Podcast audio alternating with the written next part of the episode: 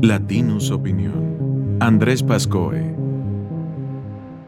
Pocas cosas definen a este gobierno como la nostalgia. Nostalgia por un pasado idealizado, en que los presidentes eran jefes absolutos y el Estado era dueño de todo.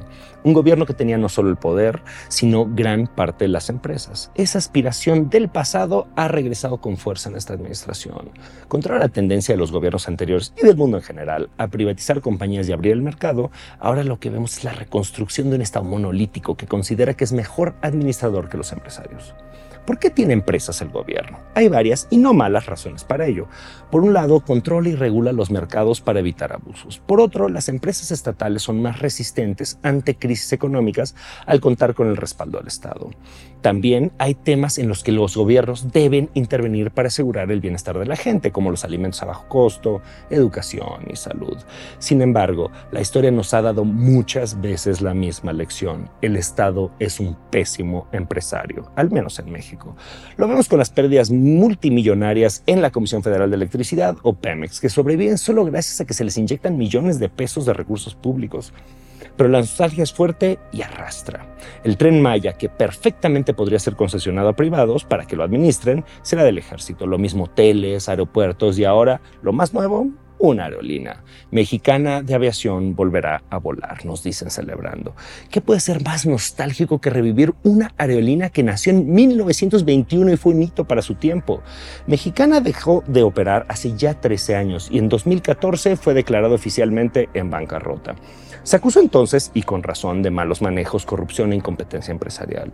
Los trabajadores iniciaron un movimiento de protesta que ha durado hasta ahora, exigiendo justa liquidación. Pero ¿Para qué necesita el gobierno una aerolínea?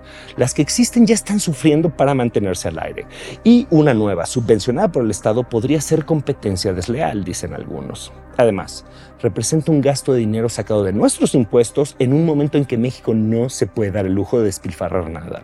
Lo que podemos predecir es que en unos pocos años Mexicana se mantendrá volando solo porque el Estado le inyectará recursos. No va a resolver ningún problema real de los mexicanos, ni nos hará más competitivos. Simplemente nos costará más dinero. Pero así funciona la nostalgia. No es racional ni lógica, no responde a los mercados o a las necesidades sociales. Es emocional, romántica. Todo tiempo pasado fue mejor.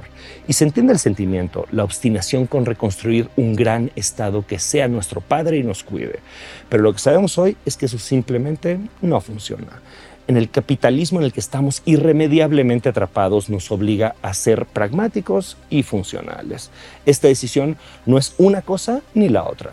A quien le toque gobernar el próximo sexenio se enfrentará con un desafío gigante, administrar un Estado enorme, devorador de recursos y disfuncional. Y a todas y todos nosotros nos tocará pagar por su nostalgia. Esto fue una producción de Latinus Podcast.